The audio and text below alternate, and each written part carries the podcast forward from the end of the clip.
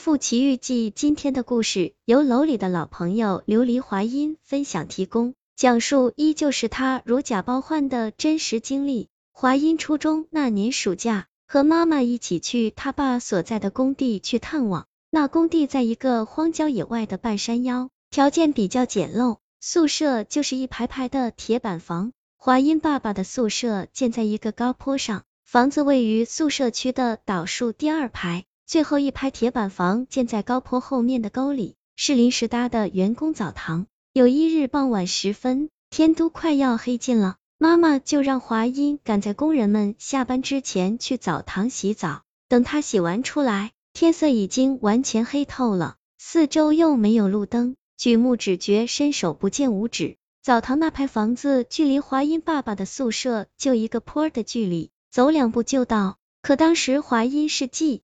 看不见路，也看不见坡，无尽的黑暗仿佛在清水中晕染开来的墨滴，往四面八方蔓延氤氲。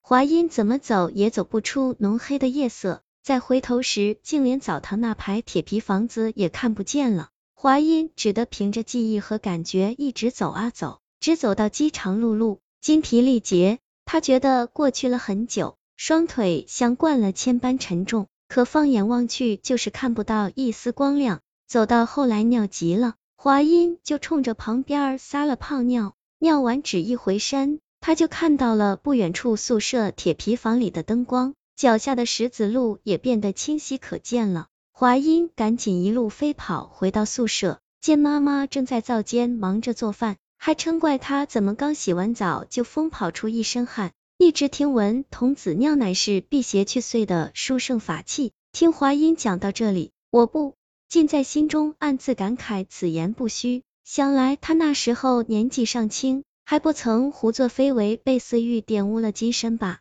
虽是经历了一番奇幻鬼打墙，可华音当时并没觉得有多可怕。谁知当天晚上遇到了其他异事，才真正让他感到毛骨悚然，恐惧莫名。当晚睡觉的时候，华音自己睡一张床，父母睡在另一张床上。月色皎洁，透过窗户照在华音床边的墙壁上，在暗夜里显得很亮，映照的华音一时难以入睡。他漫不经心的借着月光看宿舍墙上贴的报纸，月光把窗框和栅栏的影子投射到报纸上，一格一格，错落有致。突然，华音发现影子上有一个骷髅头。他马上回头去看窗外，夜色如墨，什么都没有看到。再回头看去墙上的影子时，骷髅头依然还在，瞪着一双空洞的眼眶，与华音沉默对视。华音瞬间头皮发麻，吓出了一身冷汗，赶紧把他爸喊醒，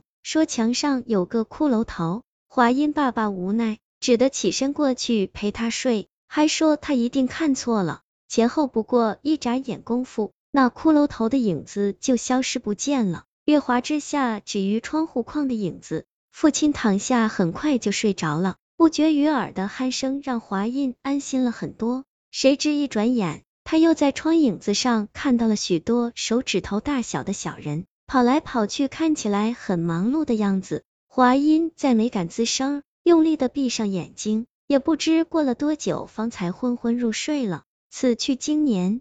华印依然想不明白，自己那次探父之旅遭遇的一系列所见所闻，究竟是偶然所见，还是有着深不可测的因果牵连？所幸最后一切平安无事，只留下这么一段惊悚玄奇的恐怖回忆，等待着华印有朝一日能够释疑解惑，找到答案。